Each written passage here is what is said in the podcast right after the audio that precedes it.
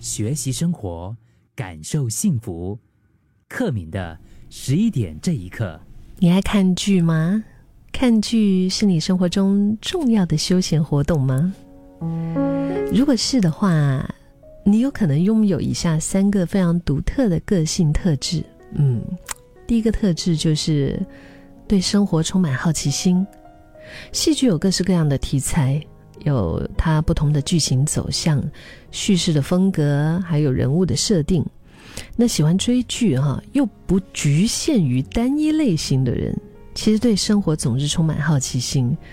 嗯，像我以前可能我看剧，我就比较多一些，呃，怎么说呢？我会更喜欢看悬疑片，嗯，但是慢慢慢慢的，当然悬疑片是我的主菜了。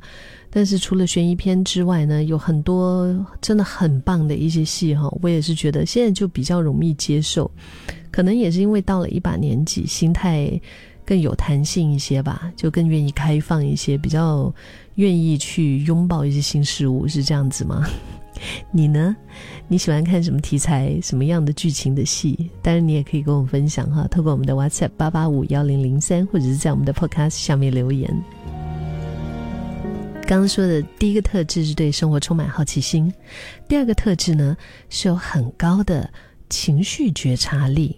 哇哦，喜欢追剧的人，因为一般上哈，为什么我们会这么爱追这个剧？就是我们会跟剧中的那个人啊，那个主角啊，你会跟他同同喜同悲，就你很容易进入故事角色的心境和那个脉络当中，所以你会感觉到你是跟他连在一起的。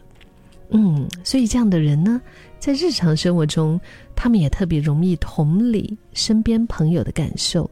就会令人感到很贴心，对自己的情绪也有比较高的一个觉察力，因此也不容易被情绪牵着鼻子走，知道怎么和自己的情绪共处。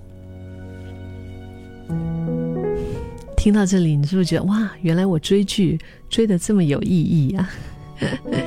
第三个特质，这个是我自己很喜欢的，就是懂得享受独处时光，所谓的 me time，重视生活品质。不把生活的享受牺牲在所有的工作当中，就是你还是重视自己的需求跟喜好，不会过度的为了他人而委曲求全、消耗自己，也更懂得享受独处的时刻。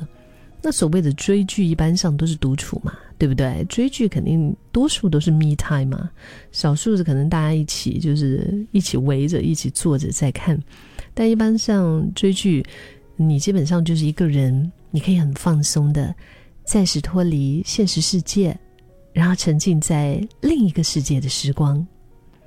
呀，你最近在追什么剧？呃，你有没有觉得很赞的？如果是你觉得很适合我的那种悬疑片，你也可以介绍给我。但是追剧那种享受的感觉，就是啊，如果能够躺在一个很完美的可以支撑你的头啊、肩啊、腰啊的舒服的一个。座椅或者是沙发上，然后调整出属于你的那个看剧最舒服的一个角度，这个时光真的很疗愈，